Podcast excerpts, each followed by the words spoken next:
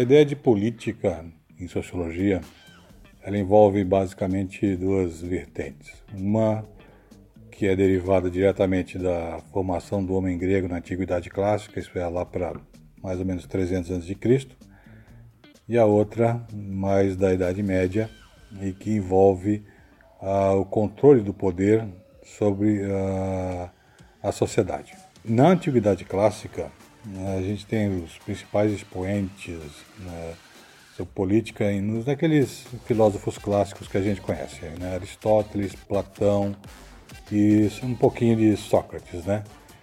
E a política ali, é, ela está associada à construção da cidade, né? No caso, naquele período, as cidades eram conhecidas, conhecidas como polis.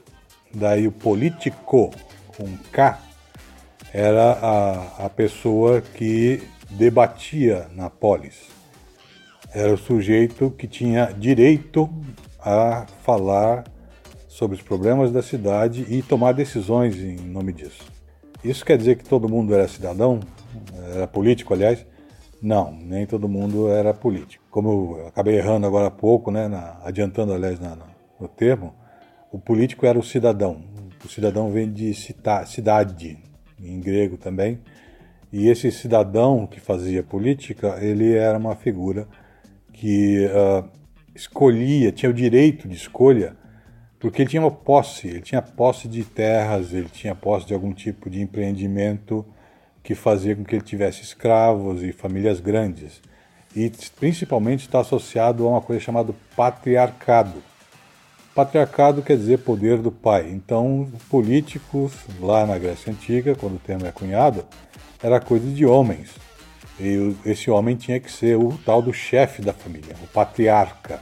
Mas enfim, o tempo foi passando, essa ideia foi se alterando. Eles também implantaram a ideia de democracia, que é algo que eu vou tratar em outro áudio. E mas ficou essa, esse conceito de que o homem que é que toma conta dos seus próprios destinos, não é uma, uma entidade divina de qualquer religião que seja, não é, né, sei lá, o vento ou o mar, como a filosofia quis uh, sugerir no, nos seus primórdios, mas sim o homem, a pessoa. É ela que faz toda a ação dentro da cidade.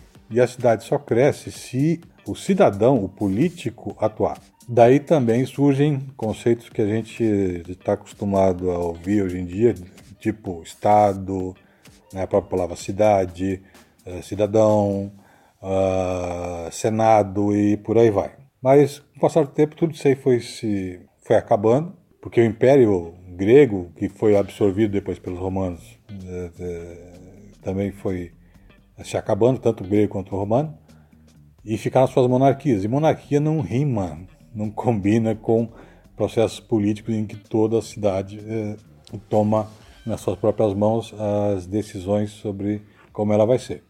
Esse conceito já vai ser retomado a partir lá da Idade Média, lá para os idos de 1400, é, com algumas figuras do tipo John Locke, que é alguém que, que eu já falei para vocês no primeiro ano, aliás, pretendia falar, né? Mas tentei passar pelo sistema de, de EAD, mas principalmente por Maquiavel. Maquiavel vai, tra vai trazer um novo sentido à política, que não é mais aquele de da pessoa, né, do cidadão, pegar o destino do mundo nas suas mãos e da cidade e decidir com as outras pessoas o que é melhor através do consenso. Não, ele vai tratar da, de política como uma estrutura de poder, uma estrutura de dominação. E o que isso quer dizer? Quer dizer que Maquiavel estava escrevendo para os reis ou para as monarquias da época, né? Ele tem uma vida bastante atribulada, né? E ele é preso algumas vezes e ele acaba escrevendo um livro chamado O Príncipe. Nesse livro, ele dá a sugestão de que o rei ou o príncipe não pode ser uma pessoa odiada pela população. É, ele tem que arranjar meios de manter algum tipo de atrativo para que as pessoas consigam gostar dele. Né? Ou então, no mínimo, tenham necessidade da existência desse rei para que resolva os seus problemas existenciais. Problema existencial, eu estou falando de de eh, comida e lugar para morar e por aí vai. Isso, em parte, explica a forma como as monarquias se desenvolveram, né, principalmente na Europa, até ali o século XVIII, né, ali produzido de 1700. E quando é que isso, como é que isso acaba sendo efetivado? Com as monarquias absolutistas. Né? Então, o, a política, segundo Maquiavel, ela não é feita para criar a comunhão entre os indivíduos.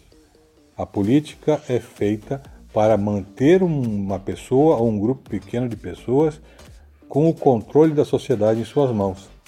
Então é o, a disputa pelo poder que orienta a política para Maquiavel ou para essa linha de raciocínio que Maquiavel criou. Isso vai dar problemas mais para frente, principalmente durante a Revolução eh, Francesa, porque a Revolução Francesa vai tentar resgatar aqueles conceitos lá da Grécia Antiga, né, de cidadão e de democracia, só que ampliados. Em vez de ser só alguns que são considerados uh, cidadãos, e democracia só para essa pequena parte da, da população, né, a Revolução Francesa ela vem com a ideia de que a democracia e a cidadania é um direito de toda pessoa que eh, vive, que nasce, não interessa se é homem ou mulher. E a monarquia não pode eh, se meter nesses negócios, ela tem, na verdade, que ser eliminada porque ela é uma concentração de poder. Então há, lá, ocorre a Revolução Francesa e a retirada né, da monarquia, pelo menos durante algum tempo. Se vocês já devem ter percebido, as monarquias não acabaram por causa da Revolução Francesa. Isso quer dizer também que parte do conceito de democracia e de cidadania que era defendida ali também não foi aplicada. Por quê? Porque existiram outras revoluções, como por exemplo a Revolução Gloriosa na Inglaterra, em que foi instaurado um processo democrático, ainda usando a ideia de controle do poder de Maquiavel na Inglaterra, na Inglaterra e que manteve a monarquia no poder lá até hoje. Na França isso acabou, e na maior parte dos países do mundo também não existe mais monarquia, mas algumas ainda persistem sendo monarquias parlamentaristas. Aí o parlamento é a representação da população no Estado local. Contemporaneamente, a, a política ela tenta eh, estabelecer a ação do indivíduo, da pessoa, mas eh, trazendo algum um pouquinho de cada um deles. Representação popular, com todo mundo tendo direito, tendo direito à manifestação, né? daí vão aparecer novos conceitos tipo livre-arbítrio e Estado de Direito, que nós vamos ver mais para frente. E por outro lado, existe a coisa da manutenção do poder na mão de poucas pessoas, que sejam esses políticos tradicionais, de famílias tradicionais que sempre são ligadas a alguma, algum tipo de representatividade política, tipo o avô é senador, o pai é deputado e o filho é vereador e por aí vai. E a, a sanha da manutenção do poder pela força, às vezes. Bom, eu vou ficando por aqui né, com relação essa questão de política. Tá? E a gente se vê na aula. Valeu!